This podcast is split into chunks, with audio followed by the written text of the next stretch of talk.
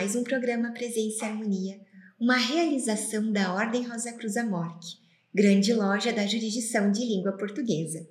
E hoje conversamos com a Soror Dilza Teixeira, que é psicóloga a respeito de a ponte equinocial e portais solsticiais, o simbolismo das estações do ano. Confira!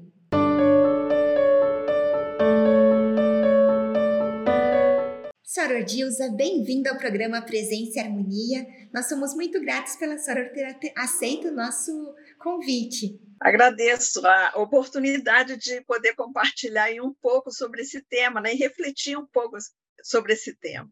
Bom, Soror, o nosso tema então de hoje é a ponte equinocial e portais solsticiais, o simbolismo das estações do ano, que com certeza desperta muita, muita curiosidade. Então, eu gostaria que a senhora pudesse nos contar um pouquinho sobre o mito das estações do ano e associadas às deusas gregas Deméter e Perséfone. É, quando nós falamos das estações do ano, é sempre interessante recorrer, recorrer a esse mito de Deméter e da sua filha Perséfone, porque esse mito ele nos remete aos ciclos da natureza. Deméter era deusa da agricultura, ela era responsável pelo amadurecimento dos grãos de ouro. No final do verão, o povo sempre lhe rendia homenagens pela fartura que ela proporcionava. Deméter presidia também a gestação e o nascimento da vida nova e abençoava todos aqueles ritos que eram ligados à perpetuação da natureza. Disse que ela ensinou os homens a arte de arar, plantar e colher, e as mulheres a arte de moer o trigo e fazer o pão. Deméter morava com sua filha Perséfone na mais completa harmonia, alheia a todos os conflitos que existiam na Terra, né? todos os conflitos, todas as disputas, é, a harmonia reinava entre elas. Mas um certo dia tudo mudou. A Perséfone, a filha, saiu para passear e não voltou mais. Angustiada, Deméter procurou Perséfone por todos os lugares, mas Perséfone ela fugiu sem deixar rastros. Após anos de busca desesperada e muita tristeza, Deméter soube o que acontecera à filha. Hades, que era o tenebroso senhor das trevas, ele havia se apaixonado perdidamente por Perséfone e subiu à superfície da terra numa carruagem puxada por dois imponentes cavalos negros. Ele era o senhor das trevas, né? então raptou Perséfone. Deméter ficou então revoltada. Ela ordenou que a terra secasse e recusou devolver-lhe a abundância que tinha anteriormente, né? porque ela não conseguia aceitar essas mudanças na vida dela. É, embora Perséfone tivesse comido de boa vontade o, a romã, né, que é a fruta das trevas, Hades a tratava também com todas as honras de rainha, mas mesmo assim, então Perséfone foi de boa vontade, né? mas mesmo assim Deméter ficava irredutível, ela não se conformava. Então precisou Hermes, né, que ele é conhecido pela sua astúcia, fazer uma negociação entre Hades e Deméter. Né? Eles chegaram, então, a um acordo. Durante nove meses do ano, Perséfone viveria com sua mãe. Então, esses nove meses corresponderiam aos períodos da primavera, do verão e do outono. E durante três meses, ela voltaria para Hades, né, com quem ela estava casada. Né? Então, assim, durante esse período do inverno, que Perséfone voltava para Hades, a terra voltava a não produzir mais nada, as flores sumiam, né? as folhas das árvores caíam. Mas quando chegava a época de Perséfone voltar, iniciava-se a primavera. Então a natureza ficava em festa de novo para receber Perséfone aí de volta. Então esse mito ele nos remete a uma reflexão sobre os eternos ciclos da natureza e na nossa vida, né? Como a gente reage também às mudanças. Deméter não se conformava, mas no final chegaram ali no acordo, né? Então esse mito nos faz pensar nisso e nos faz pensar também na, nas necessidades de transformação pelas quais nós passamos, né? As mudanças são necessárias, né? Então, sobre esse mito, é essa questão que eu levanto. Perfeito, Sara. E agora, se a gente falar a respeito do Sol, que é o analema solar e o símbolo do infinito, a Sara pode nos explicar? Sim. Como nós falamos desses ciclos que são eternos, a gente vai se valer agora da imagem que o Sol nos revela dia após dia, que vai trazendo essa ideia de eternidade. Conforme visto da Terra, o Sol, durante todo o ano, ele possui um caminho aparente. A gente sabe que o Sol está parado. Na verdade, quem se move é a Terra. Mas a gente é, trabalha em cima do caminho aparente do Sol. Né? E nesse caminho aparente do Sol, ele percorre toda a faixa zodiacal, de, contendo as constelações de Ares, Touro, Gêmeos, até chegar a Peixes. Então, é ano após ano, ele vai fazendo esse caminho. Ele nasce a leste, mas, segundo o nosso ângulo de visão, ele muda de posição a cada estação. Né? Então, todos os dias do ano, o mesmo ponto sobre a Terra vê um nascer do Sol diferente. E como a Terra é, é, descreve essa elipse em torno do Sol, os pontos do nascimento dele nunca vão ser exatamente iguais. Né? Se nós todos os dias, no mesmo horário, no mesmo local e numa mesma posição fotografarmos o Sol no céu, e ao final de 365 dias do ano, a gente fizer uma superposição dessas imagens, a gente vai ter esse resultado muito significativo, que é exatamente o analema solar, né? É o símbolo do infinito, também chamado de lemniscata, na verdade é o número 8, né? Então assim, é esse é esse é o caminho aparente dele durante todo o ano. E quando o Sol, nesse movimento aparente, se encontra em Ares ou em Libra, nessa superposição de imagens, ele se encontra assim, na junção do infinito, naquele meinho, né? naquele cruzamento. Então, trata-se dos equinócios da primavera ou do outono.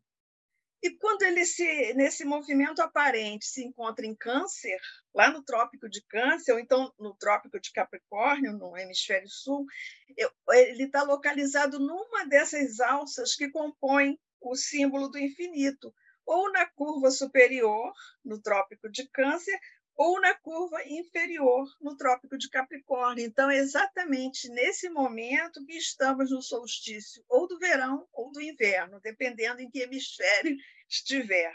O símbolo do infinito, então, ele nos remete também a esses eternos ciclos da natureza, que são vivenciados por essas etapas, que são representadas pelas estações do ano. Então, sempre vai falar do início de um ciclo e final de outro, né? e infinito. Né? Bom, senhora, no nosso título tem algumas expressões que eu acho bacana a gente falar a respeito delas. Então, o que nos apresentam as expressões ponte equinocial e os portais solsticiais. O próprio símbolo do infinito nos auxilia aí no entendimento dessas expressões. Né? Nós falamos que o ano novo zodiacal se inicia em Ares, quando o Sol, no seu movimento aparente, está posicionado exatamente naquela junção do analema, né? no seu ponto central. Trata-se do equinócio da primavera no hemisfério norte e do outono no hemisfério sul.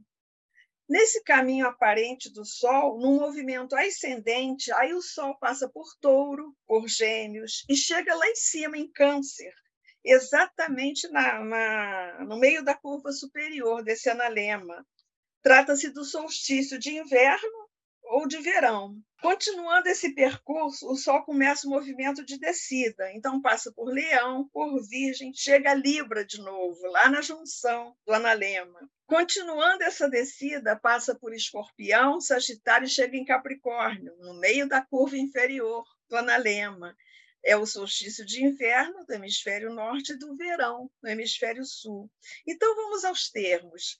Primeiramente, a ponte equinocial, Nessa trajetória que forma o analema solar, encontramos esse ponto de junção nos equinócios da primavera e do outono, quando o Sol se encontra em Ares, nesse movimento de subida para o hemisfério norte, ou quando se encontra em Libra, no movimento de descida para o hemisfério sul. Eu, então, é esse cruzamento do analema. Né? Esse é uma ponte, é como se fosse uma ponte de mão dupla. Ora o Sol está subindo para Câncer, ora o Sol está descendo para Capricórnio. Então, é por isso daí o termo a ponte equinocial, porque esse cruzamento se dá exatamente no equinó, nos equinócios, né? primavera é, e outono. E quanto aos portais solsticiais, nesse movimento aparente, o Sol caminha de Ares a Câncer, como vimos. Esse, é, esse espaço, né, esse local que o Sol se coloca aí quando está em Câncer é chamado de portal dos homens. Representa a parte material. Né? E solstício significa sol parado.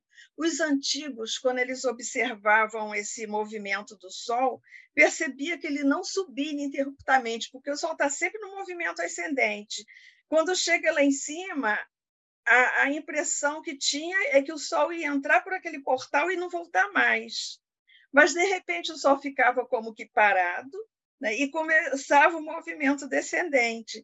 Então, assim, sempre por isso tem as festas né, solsticiais para comemorar o sol que não é vencido. Né? Ele parece que vai entrar num portal, mas não entra. Ele para e começa a descer.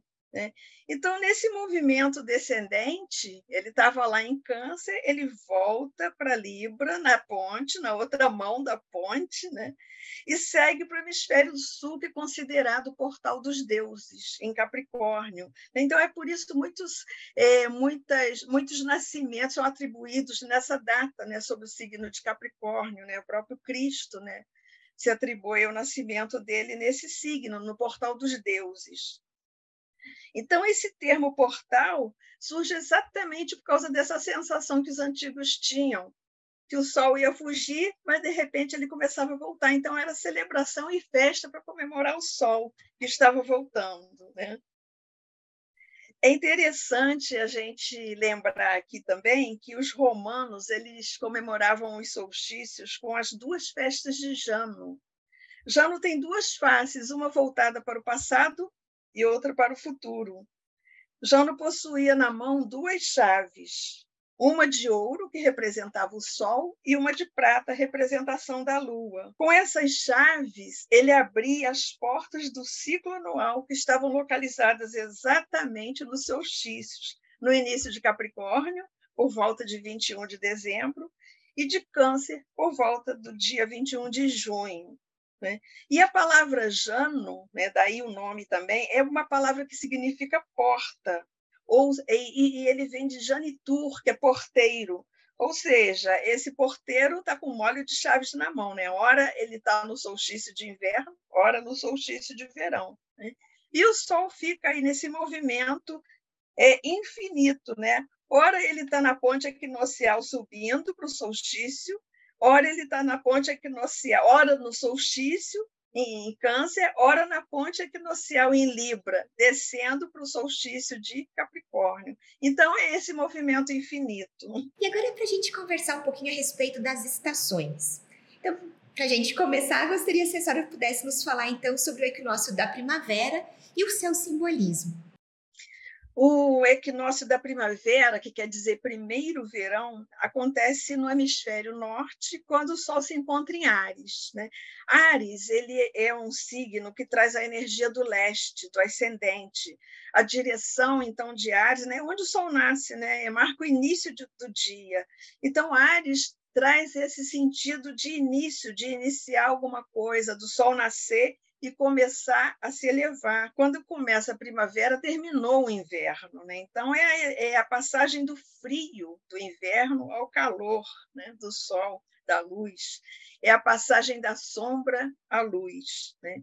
E é essa direção e esse poder da energia do leste trazem iluminação, que abre a visão espiritual que traz discernimento e claridade. Onde tem o sol, tudo clareia, né? tudo fica muito claro. E é o poder de novo começo e nova vida, né, que traz essa energia de Ares, com esse despertar né, da primavera exatamente depois do inverno, depois desse longo sono aí do inverno. Então, Ares, é, a primavera, ela representa a luz que dispersa a escuridão e a ignorância. É o momento de irradiar fogo que coloca a vida em movimento, que abre passagem. Então, está ligado ao arquétipo do nascimento, de algo novo que começa a surgir. E na primavera celebra-se o poder da fertilidade, da juventude, da beleza. É um tempo alegre, né? A celebração do retorno da vida. A natureza acabou de sair do inverno. E, te... e é quando Perséfone volta, né? Então, ela é tudo festa, porque ela está voltando para ficar nove meses, né? Então, nesse período que o Sol vai estar, ou mais ou menos, mas ele vai estar presente, não vai estar tão distante, né? E assim, a primavera, como é início de tudo, né, sempre tem festas, é, eventos, comemorações ligadas. E no nosso caso, né, a gente faz sempre o Ano Novo Rosa Cruz, na, na, no equinócio da, da primavera no hemisfério norte e do outono no hemisfério sul. Né? Mas é esse simbolismo de estar começando alguma coisa, o simbolismo do início, porque o Sol está em Ares, né? independente de, de estar na primavera ou no outono, o Sol está em Ares, que traz esse arquétipo mesmo do início de algo. E Sarah, seguindo isso, né, as estações do ano, falando do verão. Então, se a senhora puder falar para a gente sobre o solstício de verão e o seu simbolismo. Sim, é, verão significa tempo da frutificação, então é, já é ligado à direção que simboliza o crescimento. É, no solstício de verão, com o Sol em Câncer, a gente está com referência no hemisfério norte. Tá? É, chegamos ao portal norte, portal da sabedoria, porque, aliás, o Sol em Câncer ele está no hemisfério norte. Né? É, e esse portal da sabedoria, portal solsticial de Câncer, é considerado portal o legado da ancestralidade, o portal dos homens, ele está ligado à ancestralidade, às nossas raízes, porque é exatamente a energia que câncer traz está ligado a essas questões. O solstício de verão ele é o ponto máximo de energia solar. O Sol se encontra na sua força plena. Né? Ele nasceu lá na primavera, ele esse caminho ele está subindo, então está no máximo da energia dele.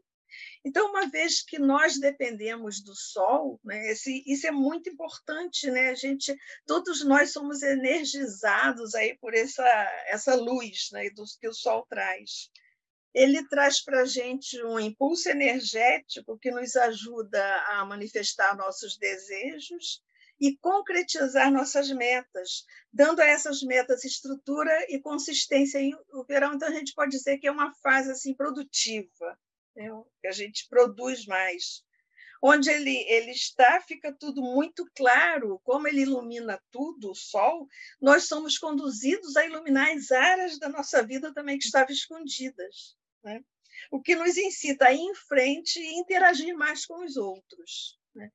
E uma vez que é uma sequência nesses ritmos do sol, as sementes que foram plantadas no equinócio da primavera, as metas que foram definidas nessa fase e as quais realmente houve uma dedicação, começarão agora a frutificar. Na, na, na ordem, né, nós sempre fazemos algumas comemorações de acordo né, com o início das estações. Então, eu lembro aqui a meditação pela paz e a cerimônia de ação de graças, que sempre é feita né, no próximo ao solstício. Bom, senhora, seguindo, temos o equinócio de outono. Que simbolismo que ele nos traz? O equinócio de outono quer dizer que outono quer dizer tempo de ocaso, já está ligado à direção oeste, que nos leva ao desenvolvimento interior, à experimentação do poder do silêncio à introspecção. O outono começa a nos levar, a é, voltar um pouco para dentro. Né? A gente nasceu em Ares, na primavera, né? Produziu no verão e agora a gente está começando o momento de avaliar aí as questões né, que aconteceram. Então, no outono, um novo impulso espiritual desce sobre a Terra, estimulando o despertar da consciência espiritual no homem. Então, é a maturidade, se a gente colocar pelos ciclos de desenvolvimento, é a, a maturidade do homem. Então, o outono, a gente pode dizer que ele é o período ideal para o estudo de si, para o encontro do ser humano com ele mesmo, e é época dele fazer o balanço e processar tudo que foi vivido na primavera e no verão. E, a partir daí, construir uma singularidade dele, quer dizer, um projeto de vida mais ligado com a sua missão pessoal. Então, é um momento de bastante reflexão, de ligação aí com a sua missão.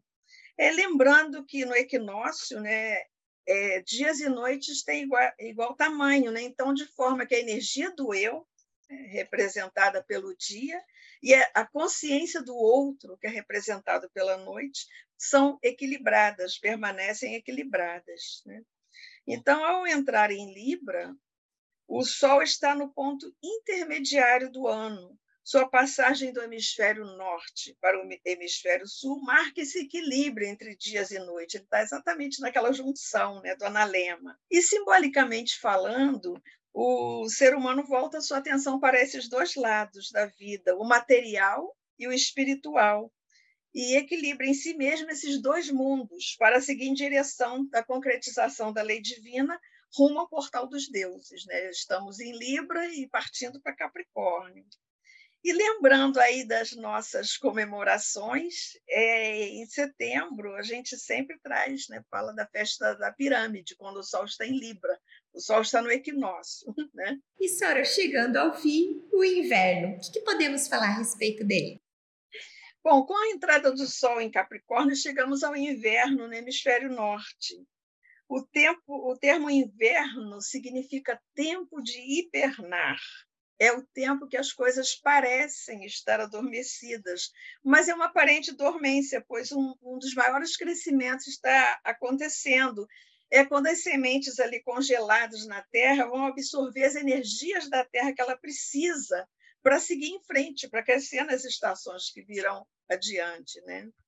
E o Sol, nesse movimento aparente dele, ele está lá na direção sul, no portal da sabedoria, no portal dos deuses. Então, o espírito do inverno, a gente pode dizer que é o da renovação, da sabedoria e do conhecimento. É, nesse solstício, à medida que os dias vão se tornando mais cinzentos e frios, o estado de espírito das pessoas também vai ficando mais introspectivo, mais retraído. As noites são longas, né, convidando a um maior tempo mesmo de introspecção, de reflexão. Então, é época sempre de luz mínima, porque o Sol fica menos tempo no céu nesse período.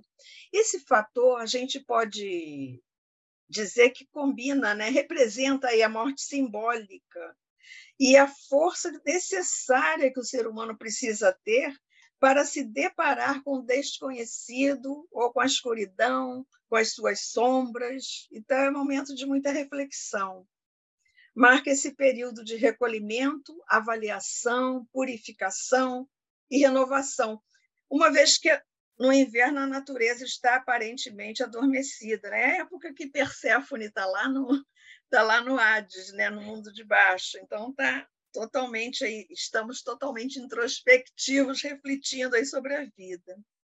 Mas na realidade, né, é, o inverno também simboliza e vai chegando para o final, ele dura três meses. Né? Esse final ele vai simbolizar o esforço vitorioso do sol em renascer. E por isso representa a vitória da luz sobre as trevas. Então o sol está naquele aquela alça ali do analema meio que paradinho, mas começa a surgir né, a vitória da luz. E esse solstício de inverno, então, marca também o início do retorno da luz, no sentido real e no sentido simbólico.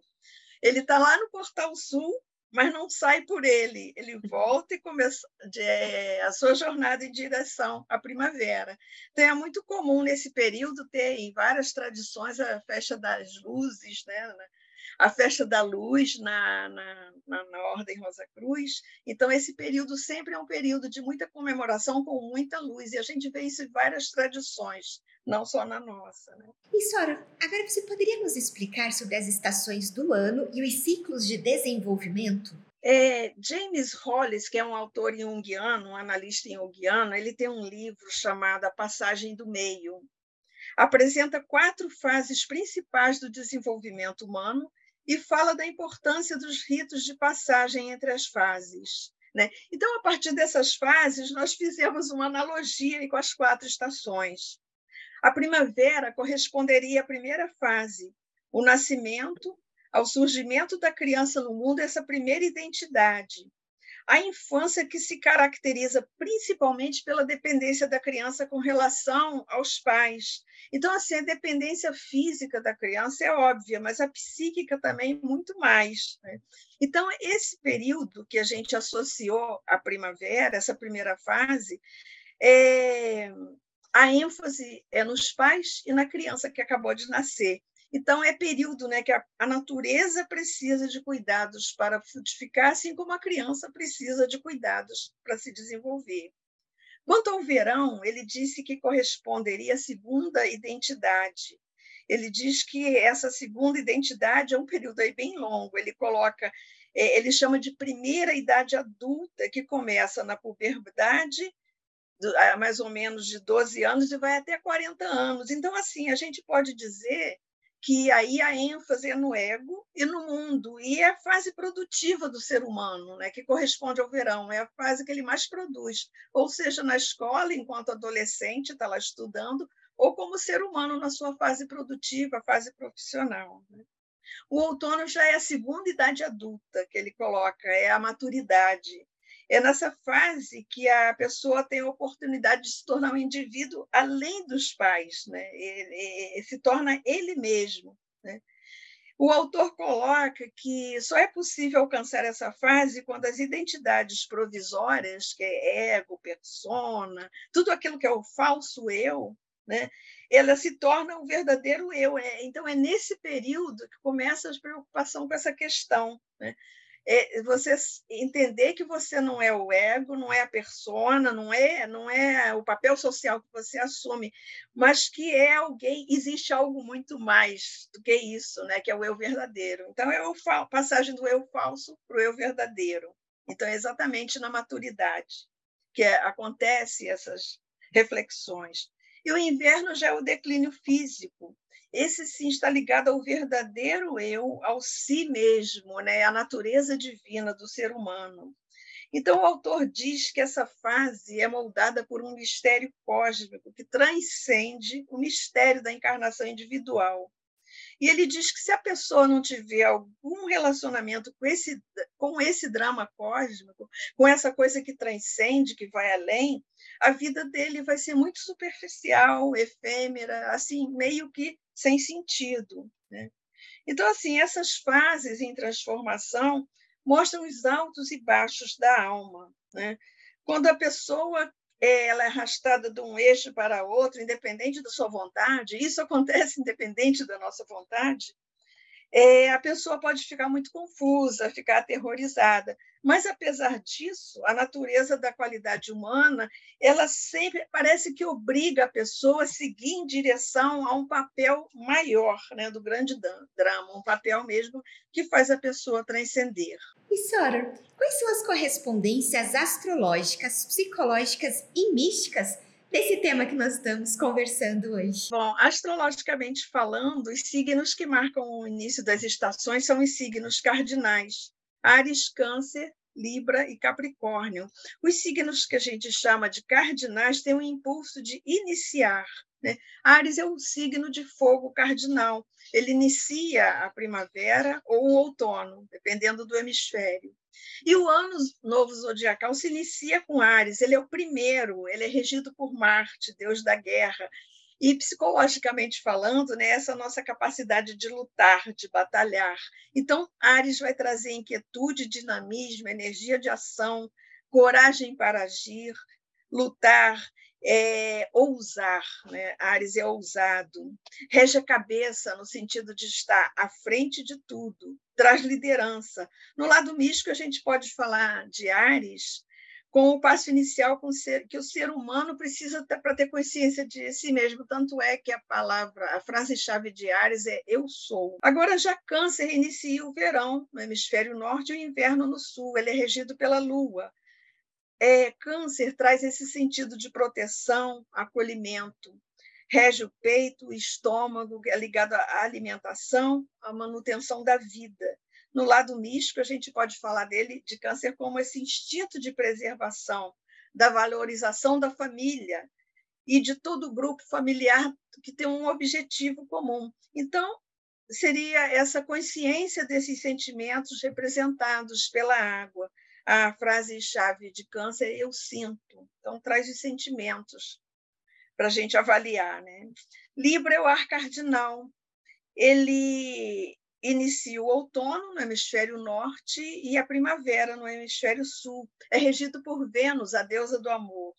É o único signo do zodíaco que ele é relacionado com um objeto inanimado, que é a balança. Então, através desse símbolo, a gente entende que é, a função é juntar duas coisas, duas pessoas, mas sempre colocando uma em frente à outra. Né? E, e interessante também que Libra ele é o primeiro signo do zodíaco que começa toda uma jornada coletiva. Ele é oposto, ele é oposto a Ares. A Ares o signo de Ares está na casa do eu, signo de Libra está na casa do outro. Então começa a ter essa consciência, essa visão mais ampla da humanidade, né? É a saída de uma individualidade de Ares, né? Para uma coletividade a partir de Libra.